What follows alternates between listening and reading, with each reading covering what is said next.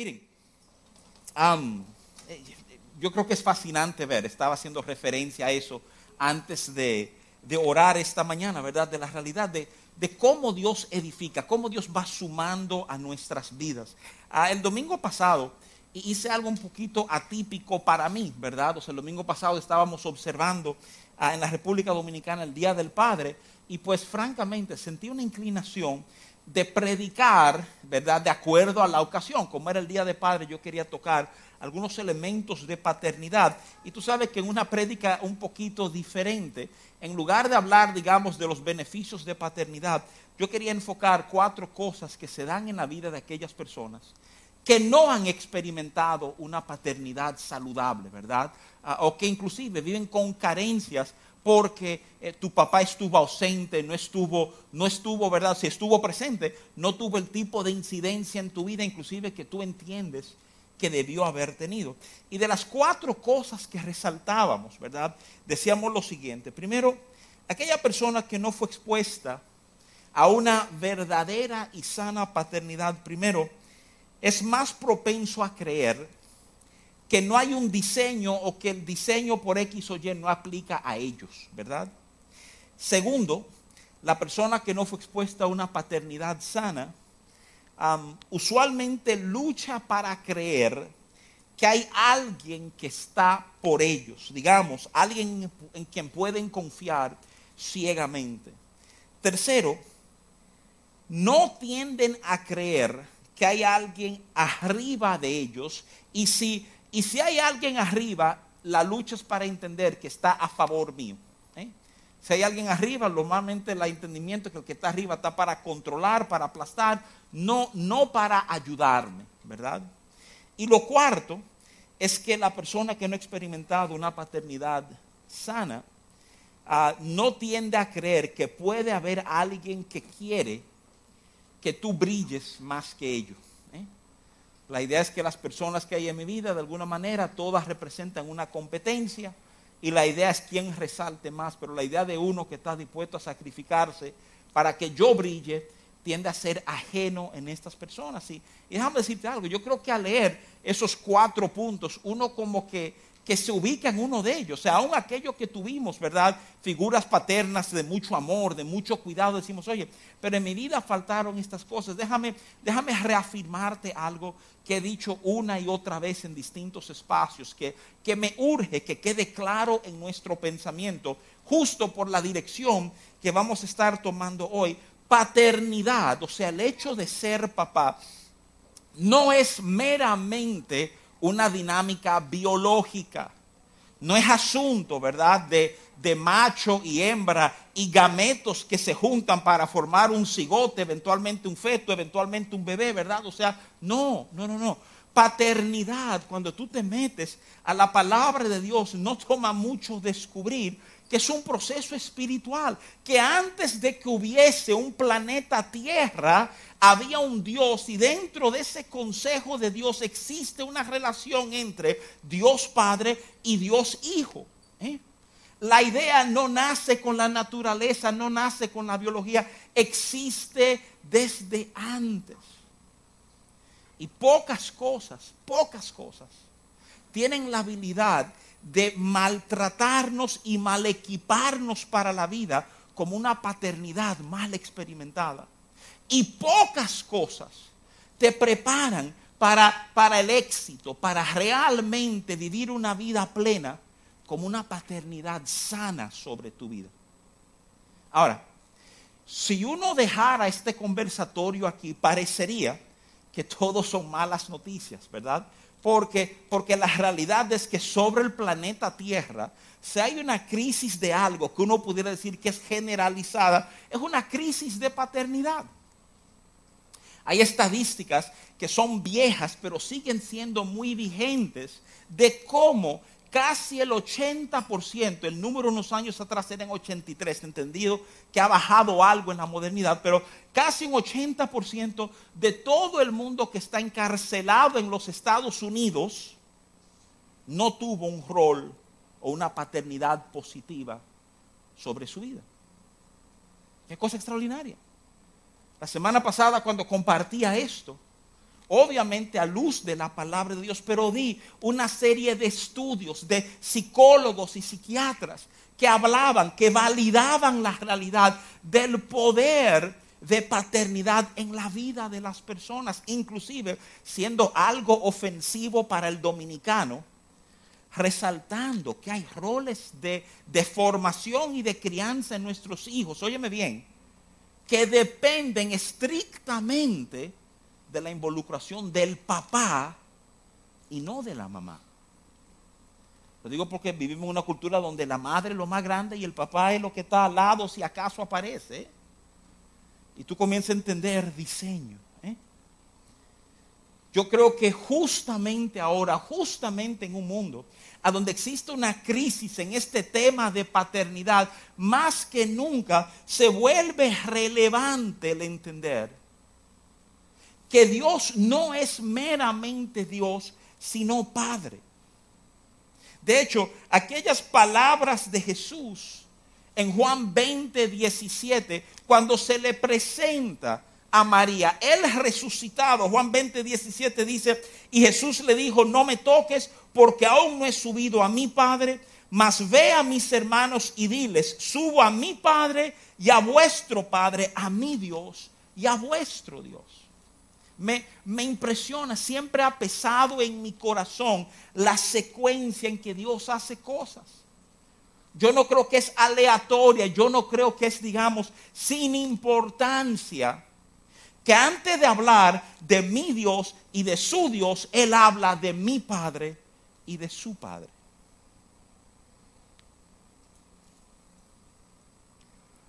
Yo creo que eso en sí, la prioridad dado al concepto de Padre, es un mensaje extraordinario para nosotros. Entonces, ¿Qué quiero hacer? Miren lo que quiero hacer hoy.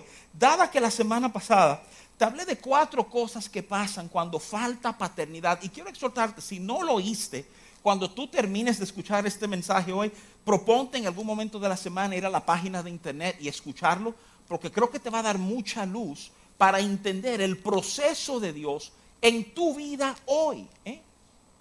Porque, porque lo que presenté la semana pasada no era la nota desesperante de que estas cuatro verdades priman en la vida de casi todos nosotros. No, es resaltar cómo Dios viene a suplir eso en nuestras vidas. Cómo Dios se vuelve ese Padre. De tal forma, escúchame, el diseño de eso, eso está supuesto a ser tan real en nuestras vidas que aún lo que hemos perdido nuestros padres naturales, porque, porque fallecieron. A lo mejor nunca lo conociste. Descubres que Dios es más que capaz de llenar ese papel de una manera real en tu vida. No como un cliché religioso, no como un pensamiento lejano de sí, está bien, yo sé que Dios está ahí, no, que estamos supuestos a experimentar el trato, el cuidado, el bien de Dios de tal manera que vivimos bajo el entendimiento pleno de que yo tengo Padre y que yo soy amado.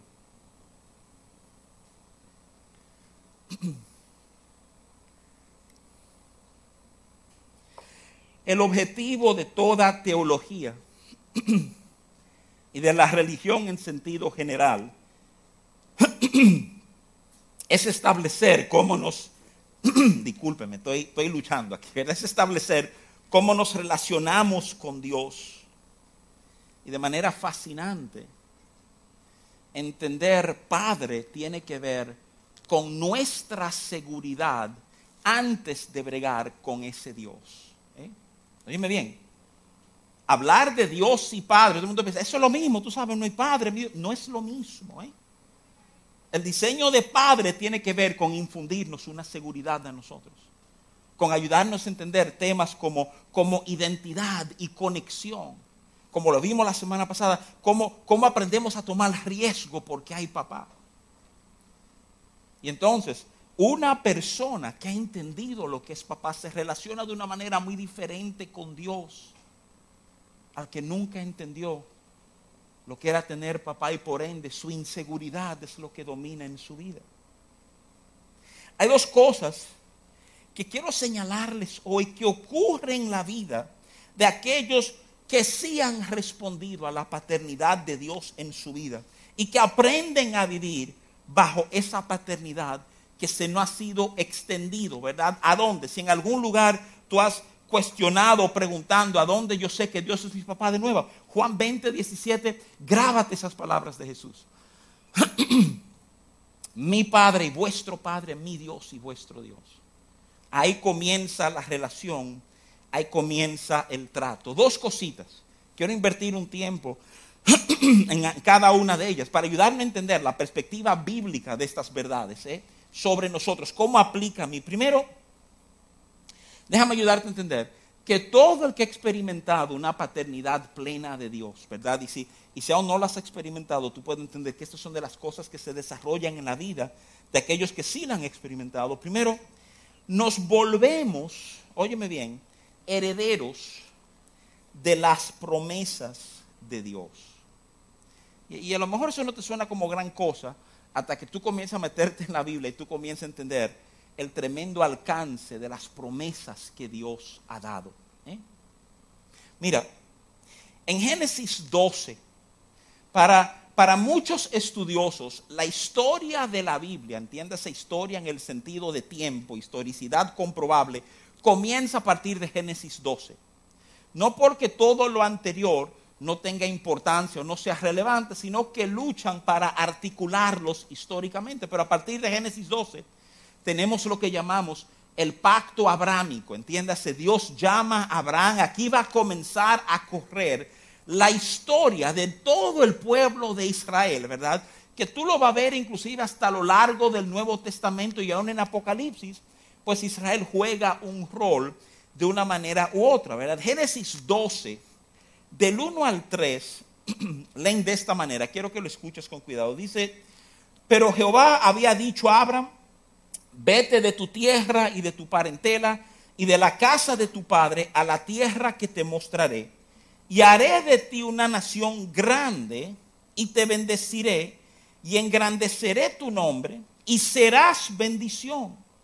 Bendeciré a los que te bendijeren y a los que te maldijeren maldeciré y serán benditas en ti todas las familias de la tierra.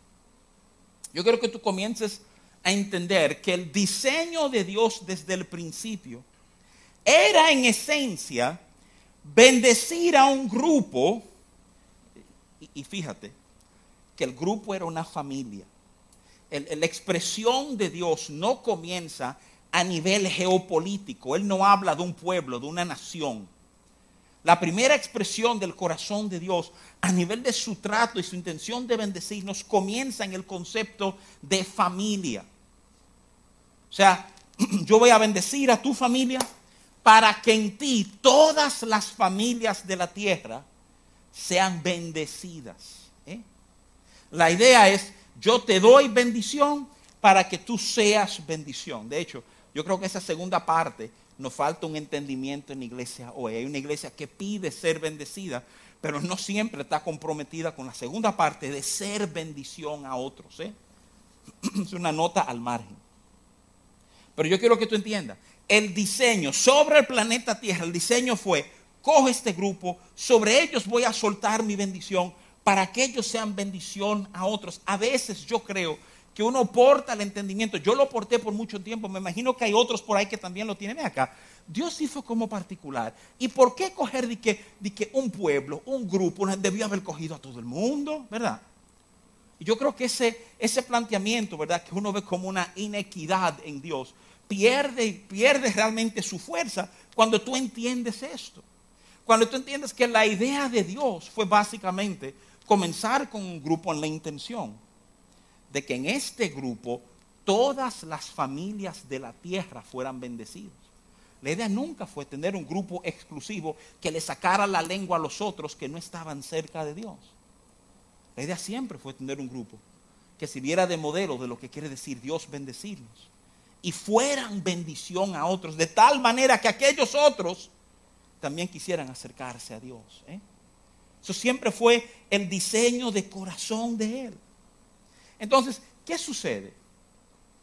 Sabemos que el trato de Dios con Abraham fue sobre la base de promesas, de prometerle lo que él iba a hacer. Y, déjame decirte algo, no sé si tú estás fijado en este detalle, la promesa de Dios a Abraham va cambiando. ¿Sabes qué va cambiando? Va cambiando en lo que, en lo que hay actos trascendentes de obediencia a Dios. Dios va ampliando lo que él prometió a Abraham. Mira, mira como ejemplo lo que dice la Biblia en Génesis 22, 15 y 17, que se da justo después de Abraham no temer y presentar a su propio hijo a Dios, como Dios se lo había pedido en sacrificio. Dios detiene su mano y dice Génesis 22 a partir del 15, dice, y llamó el ángel de Jehová a Abraham por segunda vez desde el cielo y dijo, por mí mismo he jurado, dice Jehová, que por cuanto has hecho esto, mira, porque fuiste obediente, ¿verdad? Y no me has rehusado tu hijo, tu único hijo, de cierto te bendeciré y multiplicaré tu descendencia como las estrellas del cielo y como la arena que está a la orilla del mar. Oye esto, y tu descendencia poseerá las puertas de sus enemigos. En ningún otro lugar Dios le había dicho eso a Abraham. Le iba prometido una descendencia numerosa. Ahora le está diciendo, mira, numeroso va a quedar corto. Estamos hablando como las estrellas del cielo o como la arena que hay en el mar. ¿eh? Y entonces amplía la promesa diciendo, y ahora te voy a decir algo más. Porque, porque el acuerdo original es que yo lo voy a bendecir para que ustedes sean bendición. Y si alguien te bendice, lo voy a bendecir. Si alguien te maldice, yo lo voy a maldecir. Pero ahora te voy a decir algo. Si alguien se atreve a enfrentarse a ustedes, tus hijos, oye, oye, porque es importante la declaración. Oye esto. Tus hijos poseerán las puertas de sus enemigos en, tiempos bíblicos, quien poseía la puerta de una ciudad controlaba la ciudad. Pero más que nada, lo que yo no quiero que tú pierdas de vista es a quién es que se le va a dar la promoción de la promesa. No se le está diciendo a Abraham, y tú vas a poseer, no, no. Tus hijos. ¿Ves? Lo que, lo que es prometido a los padres por parte de Dios, corre sobre los hijos como decir, oye, qué cosa extraordinaria. Qué cosa extraordinaria. Que en Dios existe, porque te, señalé el por qué, porque existe en Dios Padre, Hijo, pero existe esta conciencia, esta idea generacional, que padres están supuestos. Oye, tu padre terrenal estaba supuesto ser un ejemplo tan fidedigno, tan fiel, tan cercano a Dios, que tú no tuvieras ningún problema en creer que hay un Dios que te ama y ha pensado en tu bien. ¿eh? Pero, pero por el pecado, porque no hemos alejado de Dios.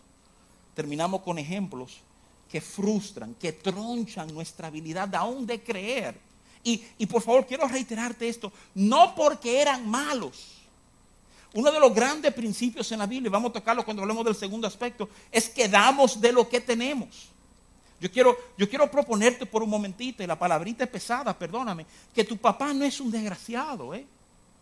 que tu papá hizo lo mejor que él pudo con lo que él tenía.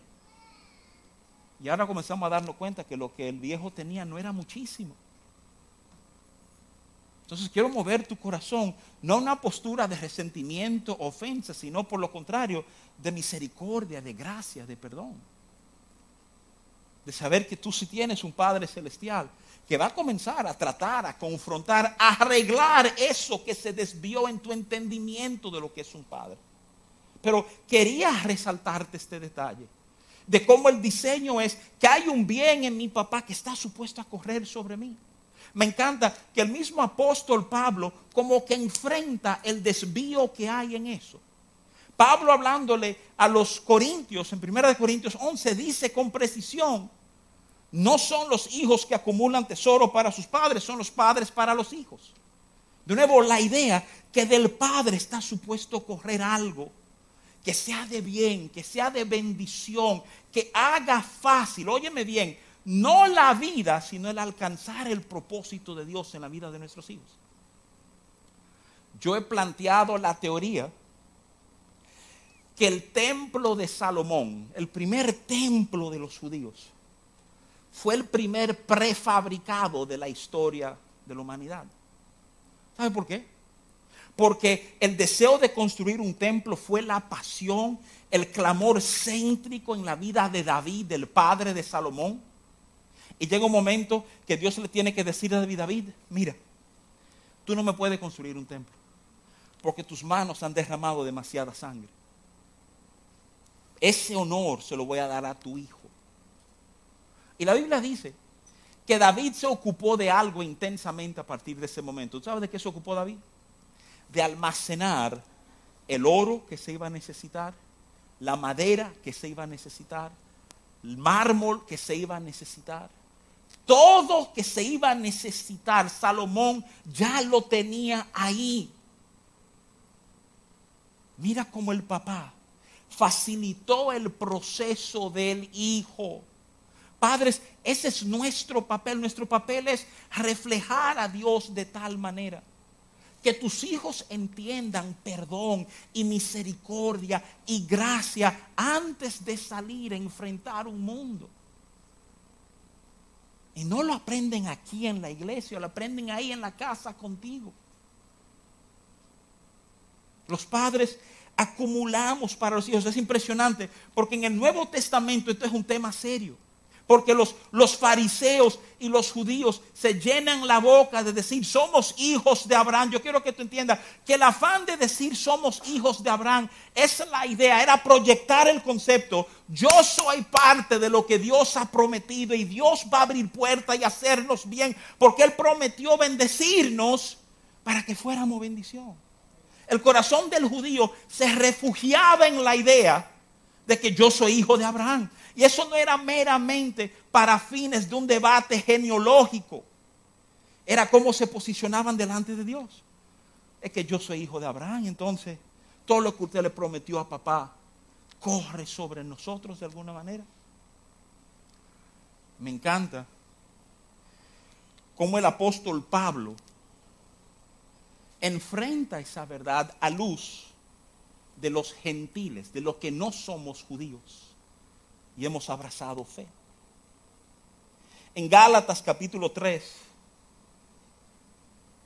versos 6 y 7, te voy a leer varios versos disparados para armar una cadena de pensamiento. Gálatas 3, 6 y 7 dice, así Abraham creyó a Dios y le fue contado por justicia. Sabed por tanto que los que son de fe, estos son los hijos de Abraham.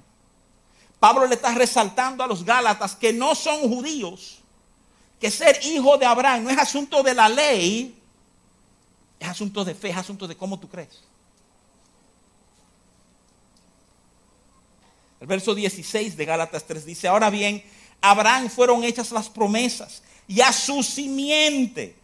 No dice, y a las simientes, como si hablase de muchos, sino como de uno, y a tu simiente, la cual es Cristo. El verso 18. Porque si la herencia es por la ley, ya no es por la promesa, pero Dios la concedió a Abraham mediante la promesa. El verso 29 dice, y si vosotros sois de Cristo, ciertamente linaje de Abraham sois y herederos según la promesa. Pablo le está diciendo a un grupo de gente que no son judíos, ustedes son herederos de la promesa de Abraham. Porque cuando han creído como Abraham creyó, ustedes hicieron parte de esa familia en Efesios. Capítulo 2 y 3, el apóstol Pablo invierte un tiempo fenomenal hablando de cómo de dos pueblos, entiéndase, judíos y gentiles, Dios ha hecho un solo pueblo. ¿eh? Pero me interesa que quede en tu entendimiento que lo que hemos abrazado, la paternidad de Dios, somos herederos de promesas dadas.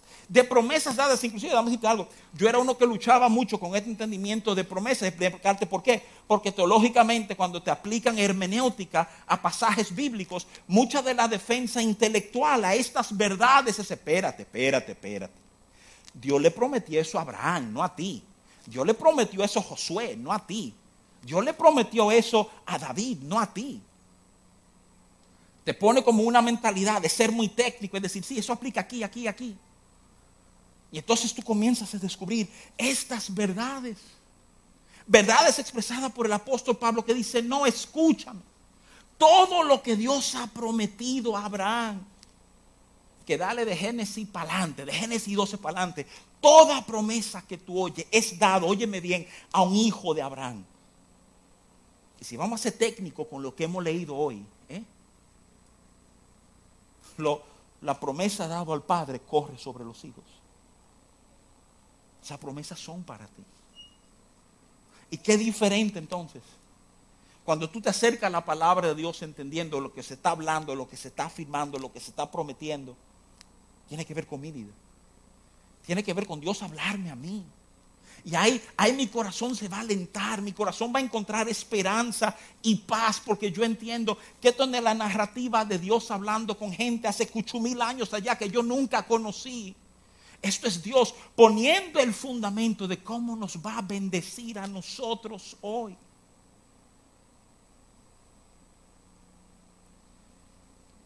Los que han sido criados bajo una paternidad correcta entienden el valor de una promesa. Se supone que hubieron padres que cuando nos prometían podíamos soltar toda ansiedad y toda carga. ¿eh? Porque el que prometió, ese va a cumplir. Ese, es uno de los temas que muchos tenemos que sanar cuando venimos al Señor. No estamos acostumbrados a dar un peso a la palabra de nuestros padres. Porque aunque bien intencionados, no siempre cumplen. Entonces comenzamos a tratar con un papá que nosotros somos los que no nos atrevemos a creer ciertas cosas y entonces nos recibimos ciertas cosas, no porque Dios incumple, sino porque no nos atrevimos a creer fascinante la cantidad de veces que Jesús, bregando con gente, le dice a la gente que te sea hecho como crees. Y algunos porque no hemos sabido creer, no hemos sido bendecidos en un grupo de cosas en nuestras vidas. Entonces, comenzar a entender que experimentar su paternidad es poder abrazar promesas que cambian nuestras vidas eso nos infunde una esperanza. Escúchame, parte fundamental de ser papá es saber infundir esperanza. No importa qué está pasando, hay esperanza. Y, y esto dice mucho el pastor Bill Johnson, y lo creo de todo corazón. Si tú estás manejando una situación o tú estás metido en una circunstancia y tú estás pensando, aquí no hay nada de esperanza, eso es una situación en tu vida que está bajo la influencia de una mentira. Tú has abrazado una mentira, tú has creído una mentira ahí. Y abrazar paternidad, entender paternidad es saber que sus promesas son la garantía de mi esperanza. Mira, el segundo elemento que quiero manejar, que va a conectar hasta cierto punto con este primero de promesas, pero que a la vez es más amplio, es entender que es en su paternidad que somos, y oye la frasecita, porque no siempre se entiende bien, que somos perfeccionados en amor. Que somos perfeccionados en amor. Yo creo que a veces no, no entendemos lo, importante de esto. Y, quiero poner un marco, quiero ir amplio para entonces caer en lo, en lo particular. Mira, es Romanos 8:15. Yo cerré con esto la semana pasada que contrapone dos estados. En, en Romanos 8:15 el apóstol Pablo en esencia toma toda la humanidad y dice, óyeme bien, tú estás viviendo de uno de dos espíritus, dice él. Tú estás viviendo o de un espíritu de esclavitud que lo que va a producir es que tú vivas otra vez en temor. O tú estás viviendo de un espíritu, oye, ¿cuál es el otro espíritu? Eh? De adopción ¿Tú sabes lo que hace adopción en tu vida? Adopción en tu vida te hace un hijo. Es el, es el proceso de uno que no tuvo padre, ahora comenzar a vivir como si tuviera padre. Lo que ese espíritu de adopción produce en nuestras vidas es el poder clamar, Abba Padre. Me encanta lo, lo, genial que el Espíritu Santo fue en esa declaración. Porque no, no, no, el, que, el que vive un espíritu de adopción no aprende a gritar, oh Padre, vive a gritar, papito mío, papi lindo. Abba era el término de cariño que usaban los niños para referirse a sus padres.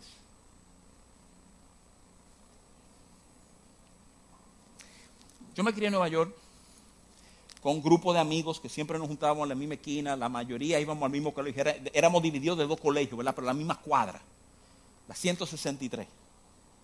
Y así nos identificábamos y nos defendíamos, ¿verdad? Y ustedes bien saben que esa dinámica entre muchachos, jóvenes, adolescentes tempranos, pues hay mucha competencia, hay muchos chistes, hay mucha cuerda que se da internamente, ¿verdad? Mucha atacadera, mucha insultadera. ¿eh?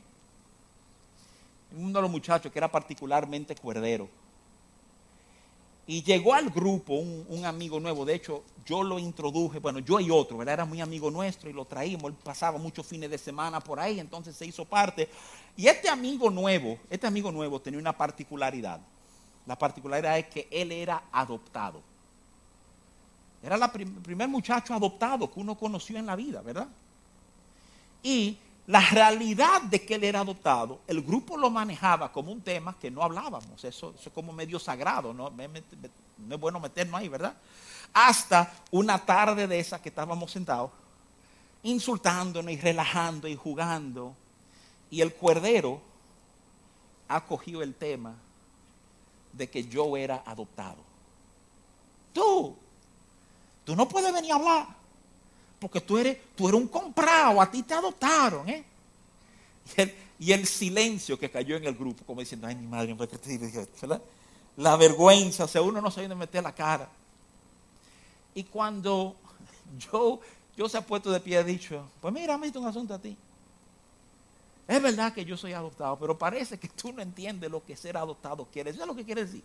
Quiere decir que mis padres me vieron y me escogieron. Tú, yo lo que sé es que tu papá quería una hembra y saliste tú. ¿eh? Y comenzó a amaltillarlo y darle una cuerda, ¿verdad?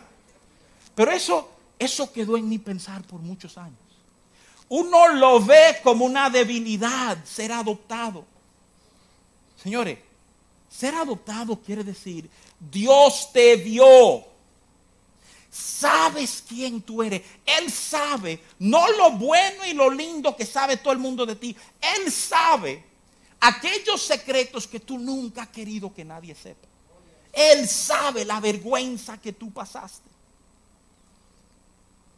Él sabe quién, eres el, quién es el verdadero tú. Y aún así, lo que Él ha dicho es, ven, que tú eres mío. Pablo contrapone vivir en temor o aprender a vivir.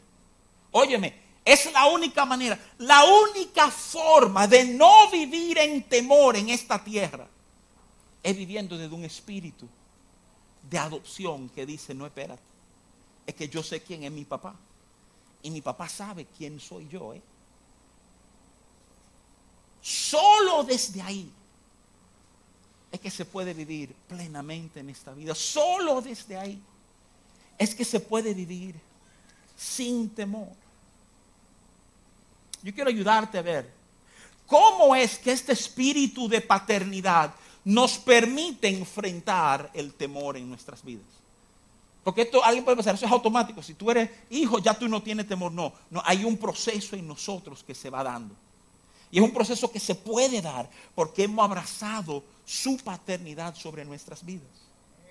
Mira, déjame leerte algunos versos para, traer, traer claridad sobre esto, ¿verdad? Primera de Juan 4:18 dice así, oye cómo dice, en el amor no hay temor, sino que el perfecto amor echa fuera el temor, porque el temor lleva en sí castigo de donde el que teme no ha sido perfeccionado en amor. Este es el pasaje. Yo te dije que, el segundo punto era que los que han experimentado una verdadera paternidad somos perfeccionados en amor. Y de nuevo, a lo mejor te suena raro unir esos conceptos. Lo primero que quiero decirte es esto.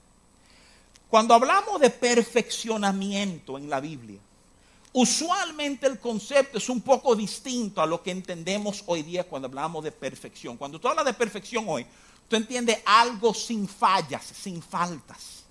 Algo que no comete errores. Este no es el concepto que la Biblia presenta cuando habla de perfección. El tema aquí no es un tema de que si hay errores o no hay errores.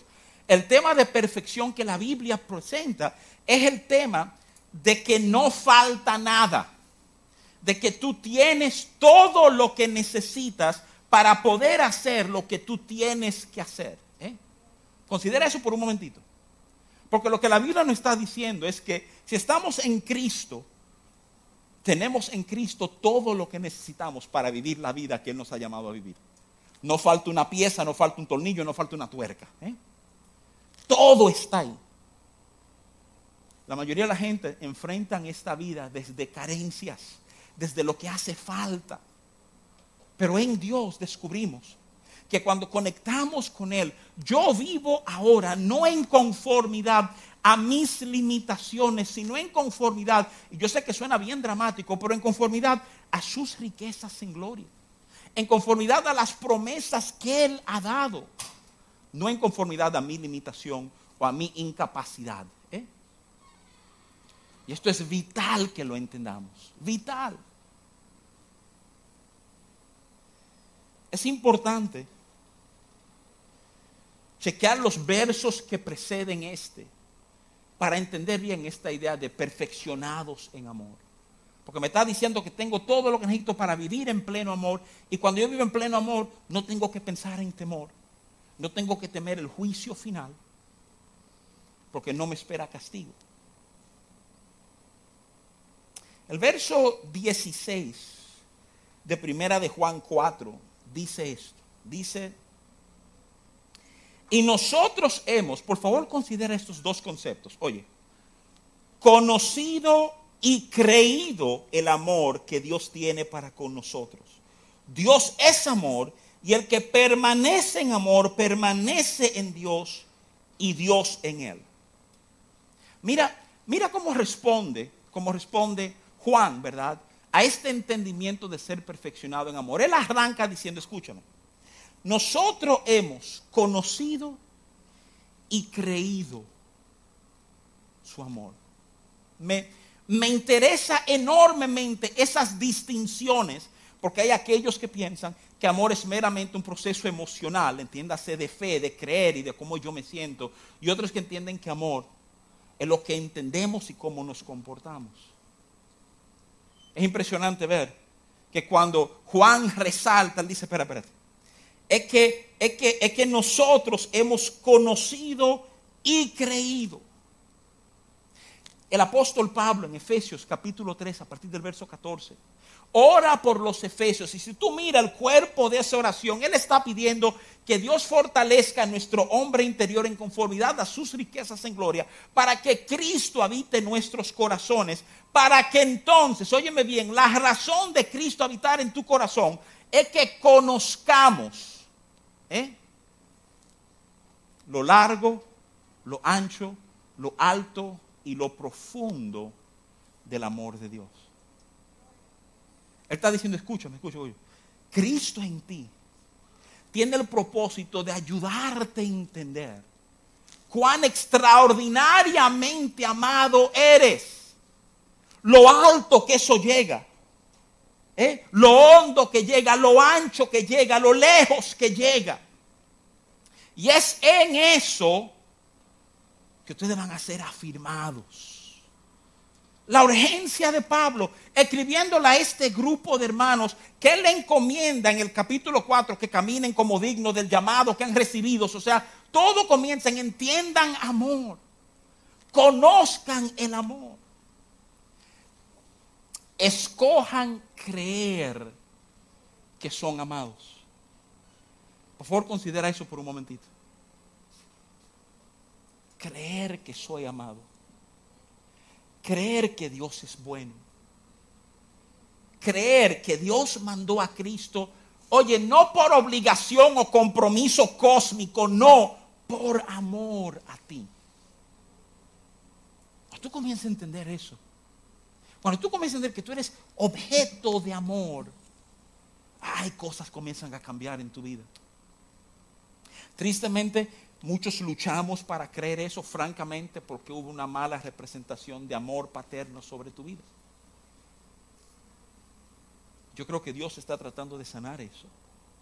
Yo creo que Dios está tratando de llevarte a un punto de entender que está bien sentirte amado que eso no es incorrecto, eso no es malo, eso no es indebido. Que tú eres amado por Él. El verso también introduce el concepto. El verso 16 al final. Y el que permanece en amor, permanece en Dios. Este es un tema grande de Juan.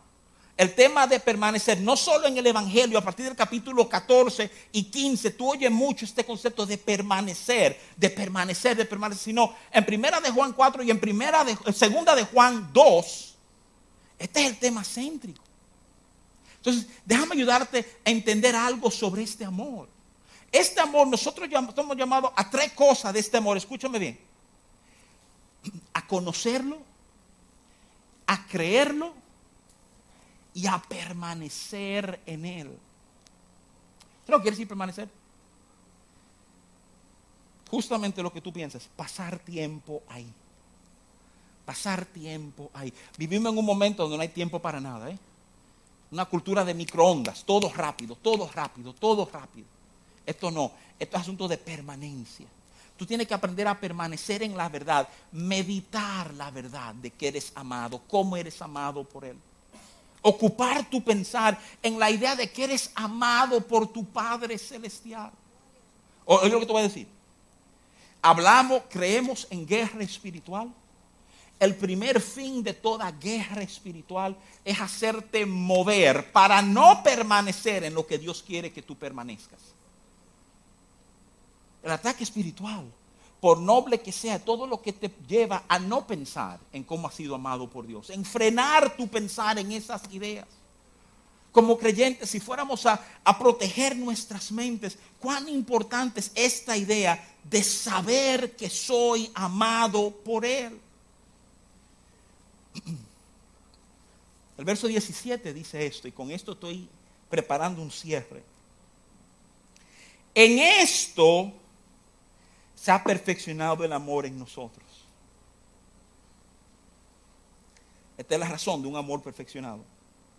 Para que tengamos confianza en el día del juicio, pues como Él es, así somos nosotros en este mundo. ¿Cuál es el fin de un amor perfeccionado? El, fin de un amor perfeccionado es para que tú sepas, oye, oye lo que tú tienes que saber. Tú tienes que saber que en el día del juicio, déjame traducirte esto, porque el día del juicio todo el mundo piensa en Apocalipsis, el fin del mundo, la explosión de la tierra, ¿verdad? Oye, al final de las cosas, lo que te espera no es una condena, no es una sentencia, no es algo en tu contra. Señores, te están dando, ¿verdad? La comunidad, los jóvenes, no quieren spoiler, que no le dañen la película, no le dañen el libro, ¿verdad? Te están dañando la vida. Te está dañando, es un spoiler para tu vida. Al final de todo, hay bien para ti. Al final de todo, no es una condena lo que te está esperando. ¿Y tú quieres saber lo que eso hace? Si, si, tú lees todo el texto junto, que te leí primero el 18 y después el 16, dice, pero, pero léelo entero para que tú veas. El diseño de ese texto es decirte, óyeme, no hay por qué tener temor, porque no importa qué está pasando y en qué tú te envuelto, cuando todo esto cuadre, termine, sumemos y restemos, tú quedas bien parado. Y tú lo oyes y dices, pero, pero ¿cómo va a ser? Sí, Sí, pero, pero no por tu linda carita. ¿Tú sabes por qué? Por las promesas hechas. De la cual ahora yo soy heredero. Pero por favor entiende, amado hermano, amada hermana. Cuando no hay paternidad, ¿qué me importa a mí lo que le prometieron al viejo? Eso no tiene que ver conmigo. Mi vida está llena de temor porque yo nunca sé cómo las circunstancias van a cuadrar o cómo van a terminar o cuál va a ser el resultado. Y yo tengo que prepararme todo lo que yo pueda para enfrentar todas las adversidades que esta vida y a lo mejor el mismo Dios me van a tirar en contra. Y cuando tú comienzas a entender, espérate, espérate. Es que no soy yo. Es que en su palabra, y esto es un iPad, no su palabra, ¿verdad? Pero en su palabra Él dice que yo no tengo que vivir con temor. Pregúntate ahora mismo, ¿tú estás asustado por esto del COVID, por mañana, por tu trabajo, por cómo va a ser, cómo va a ser? ¿Tú estás asustado por eso? Respira. Respira hondo. Bien hondo, respira y suelta. No porque eres irresponsable, porque comienzas a entender, espérate, que yo tengo papá. Yo tengo papá, oye, oye bien, no es por echarle cosas a los padres, yo soy padre, disfruto mi rol de padre. Pero tú tienes un papá más atento a ti, que te conoce mejor que cualquier otra persona en, el planeta entero. ¿eh? Y ese es el que te está diciendo, escúchame, tú no tienes que vivir en temor. Por eso Romanos 8:15, por eso Romanos 8:15 dice, o tú vives bajo una esclavitud para estar en temor otra vez, o tú aprendes a disfrutar esta aventura de ser adoptado que eventualmente va a producir en ti la habilidad de decir, ay papito, tú sí tienes cuidado de mí. Ustedes se acuerdan ser chiquito. ¿Se acuerdan ser chiquito? Cuando, cuando cuando comenzábamos a hablar de lo grande que éramos. Yo soy más grande que tú. Cuando comenzábamos así, pero mi papá es más grande que el tuyo. ¿eh? Yo pasé una vergüenza un día. Qué sé yo, a lo mejor ocho o nueve años atrás, voy con el hijo mío al, al, al aeropuerto a buscar a alguien, ¿verdad? Y lo traje conmigo para que él viera a su tío y que, tú sabes, o sea, un lindo momento de encuentro. Y tú sabes que en el aeropuerto tú tienes que esperar. en lo que tú esperas van saliendo otra gente, ¿verdad, señores? Han salido de aduana dos, dos fisiculturistas.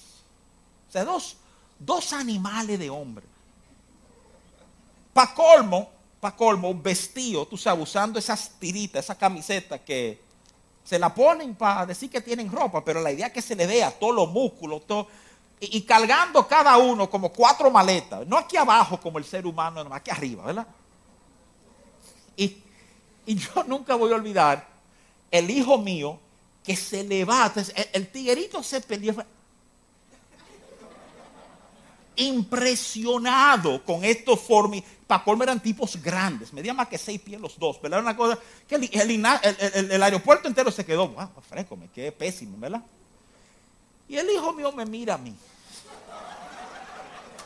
Y señores, él tenía como seis años, seis, siete años, pero se sentía la decepción en su voz. ¿Tú me entiendes? O sea, como, papi, ¿y por qué tú no puedes ser así? ¿Verdad? Hasta el día de hoy, ¿verdad? Son de esas memorias que se le quedan a uno. Pero explícate algo. Me, me viene ese recuerdo uno diciendo que el papá de uno siempre es lo más grande. Ahora, ¿qué pasa cuando es verdad?